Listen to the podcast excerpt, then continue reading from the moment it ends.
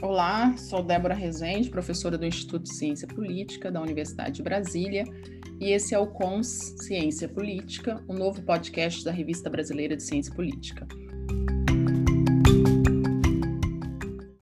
A RBCP é um periódico do Instituto de Ciência Política da Universidade de Brasília e tem como objetivo divulgar estudos sobre os fenômenos da política que partam de diferentes perspectivas teóricas e metodológicas e que tenham em comum o compromisso com o rigor metodológico e a capacidade de estimular a pesquisa na área.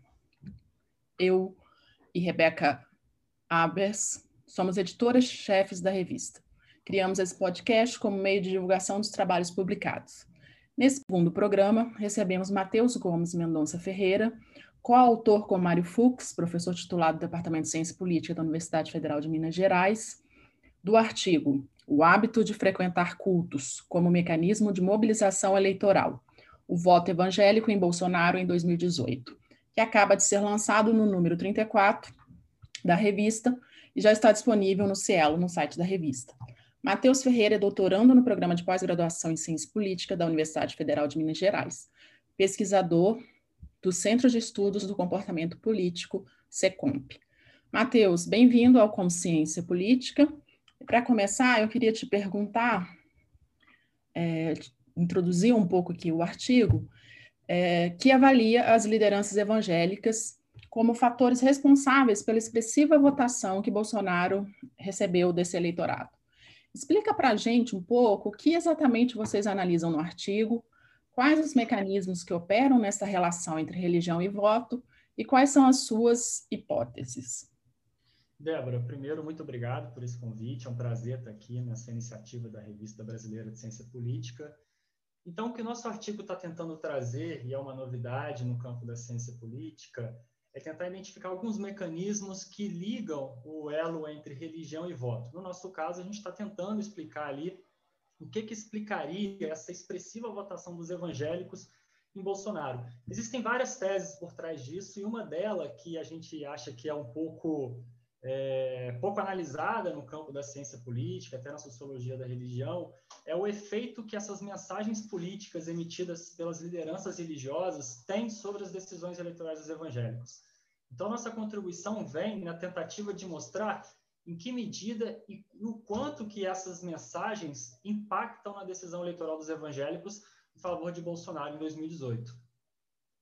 E como hipótese, a gente espera que por essas dinâmicas de interação social, de, de do alto índice de, de frequência a cultos desses evangélicos, eles estão mais expostos a essas mensagens políticas e isso acaba tendo um efeito significativo sobre a decisão eleitoral.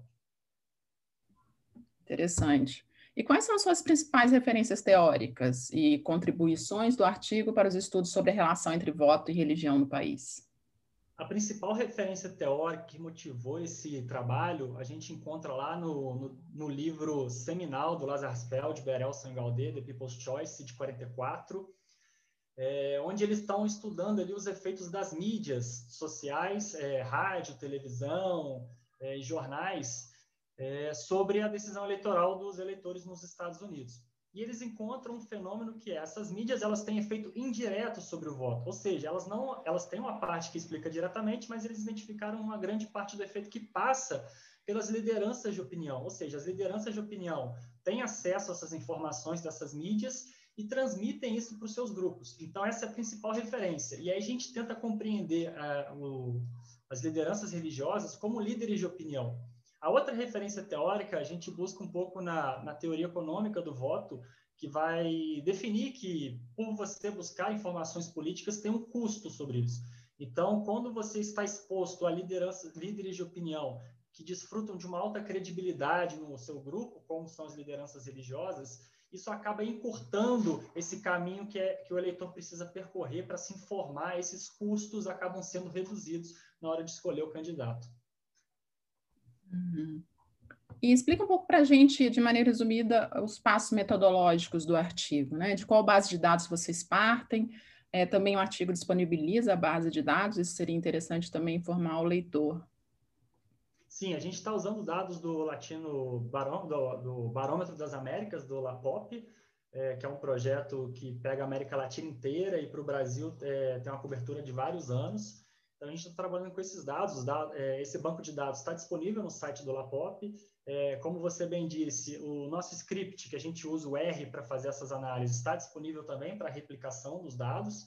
É, qualquer questão pode entrar em contato com a gente, que a gente tenta responder o mais rápido possível. É, com relação à metodologia, a gente tenta buscar um diferencial. O que a gente pensou? Os modelos de regressão tradicionais que geralmente usam, o próprio Mário já usou antes num trabalho com Guilherme Rodrigues, eles mostram que tanto existe um efeito direto da identidade religiosa sobre o voto, mas também existe um efeito direto da frequência culto sobre o voto.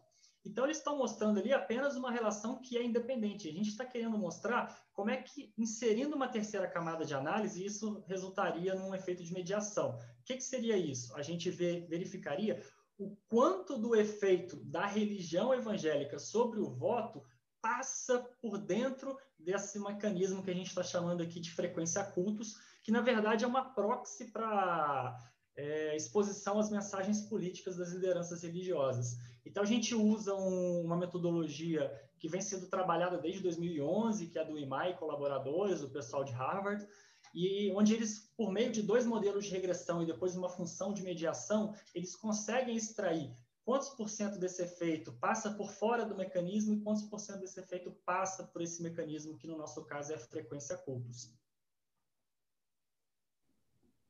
E explica para a gente, então, quais são os principais achados do artigo. Afinal, as lideranças evangélicas e a frequência culto impactou o voto em Bolsonaro em 2018? É importante dizer que a gente, é, a gente no banco de dados só tem essa variável de frequência cultos, né, Débora? Então, a gente só consegue mensurar isso indiretamente. Outros bancos mais recentes, como o, o painel que a Erica trabalha, ele já tem informações mais precisas se as lideranças religiosas apoiaram Bolsonaro, se discutiram política dentro das igrejas. Então, nosso achado é que, usando a frequência cultos como uma proxy para essas outras variáveis, a gente descobriu que 16% do efeito da identidade religiosa sobre o voto em Bolsonaro é explicado por, essa, por esse grau de exposição a essas mensagens políticas que ocorrem durante os cultos. E como é que você acha que essa pesquisa poderia contribuir para os estudos da ciência política, né? especialmente essa relação entre política e religião? É, quais seriam os efeitos dessa relação entre religião, frequência e cultos, principalmente para a democracia, que é o nosso tema central na, na área? Então, esse é um debate muito importante que a gente precisa fazer, é, porque, querendo ou não, isso, quando a gente encontra um resultado desse, que 16% do efeito de ser evangélico sobre o voto em Bolsonaro é mediado pelas lideranças religiosas nos espaços dos cultos, isso está apontando indiretamente para uma violação da Lei 9.504, que é lá de 1997, que proíbe campanha eleitoral dentro das igrejas, né? Então, você tem um, um debate muito rico. Inclusive, recentemente, um tempo atrás, o TSE debateu sobre abuso de poder religioso, que seria um abuso de autoridade, foi negado, não foi, não foi levado adiante esse debate, é, não, não enquadraram nisso. A gente sabe por outras pesquisas que em outros países como Estados Unidos, que tem essa presença forte do público é, dos evangélicos na, na, nas eleições presidenciais, a gente sabe que lá a pressão sobre as igrejas é muito maior para evitar esse politicking que eles politickings que eles chamam de práticas de é, campanha política nas igrejas. Por exemplo, lá as leis são tão duras que se uma igreja for pega nesse nesse processo, eles podem perder as isenções fiscais. A gente sabe que no Brasil isso não é tão forte assim. Então, esse é um primeiro, um primeiro debate importante com relação à importância para a democracia, os impactos na democracia. E para a ciência política, é, é, um resgate desse debate que no Brasil não tem, não tinha, não estava sendo tão discutido assim, porque essas variáveis não apresentavam em anos anteriores uma, uma importância tão expressiva quanto está apresentando agora, que é trazer essas variáveis que são adjacentes à política, que não são naturalmente políticas, como antipartidarismo, partidarismo, é, avaliação do governo. Então, quando a gente é, coloca uma lupa sobre essas variáveis, a gente está mostrando que existem características sociais que são anteriores à política que estão desempenhando um papel importante no processo de escolha eleitoral. Muito interessante. Você acha que esse estudo poderia ser aplicado também no caso das eleições é, proporcionais? Porque a gente tem um dado aqui interessante, né, que a Câmara dos Deputados é, no Brasil, ela aumentou, por exemplo, É, em 98, a gente tinha 29 deputados federais evangélicos, em 2018, os dados são, em média, de 82 deputados, ou seja, um aumento muito expressivo né, é, em 20 anos, em, em pouco tempo. É, você acha que esse estudo poderia ser aplicado, replicado metodologicamente para esse caso? muito difícil ser replicado da maneira como a gente faz para estudos presidenciais, minha visão, porque é muito difícil você captar, por meio de surveys, o voto em candidatos de eleições proporcionais, como vereador, deputados.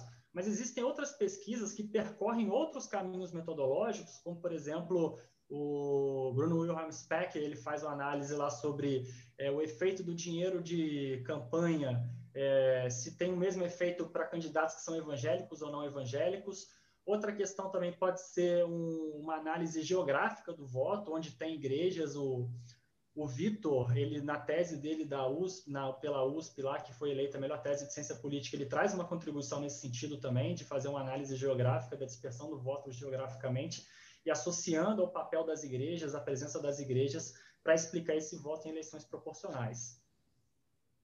Ótimo. É, agradeço, Matheus, pelo, pela conversa. Você queria adicionar alguma coisa, sugestões é, para o nosso leitor? Então, algumas questões ainda estão abertas nesse trabalho, né? Por exemplo, quando a gente acha 16%, a gente não consegue dizer se 16% é muito ou é pouco, porque a gente não tem outras variáveis para comparar. É, só que tem outros debates que surgem a partir disso. Esse é um trabalho que está dentro da minha tese de doutorado. A gente está trabalhando com esse tema, vai estar tá, produzindo outro, outros artigos com relação a isso. É, mas é importante dizer também aqui que esse, esse trabalho traz um, um debate importante que lança um outro olhar sobre o público evangélico, que não percebe o público evangélico apenas como uma massa de manobra na mão dos pastores, que existe uma, um senso crítico, que existem outras variáveis que vão moderar esse efeito, como, por exemplo, ideologia, sofisticação política. Isso a gente é uma agenda de política que se, uma agenda de pesquisa que se abre a partir desse artigo, que a gente espera estar tá podendo construir na, na minha tese de doutorado. Então tá, obrigada a você, Matheus, obrigada ao professor Mário Fux pela publicação do artigo. Convidamos os nossos leitores para acessar o artigo na página do Cielo da revista também curtir as nossas páginas né, das redes sociais, no Facebook, no Twitter e no, é, no Instagram. E fiquem de olho nos nossos próximos podcasts.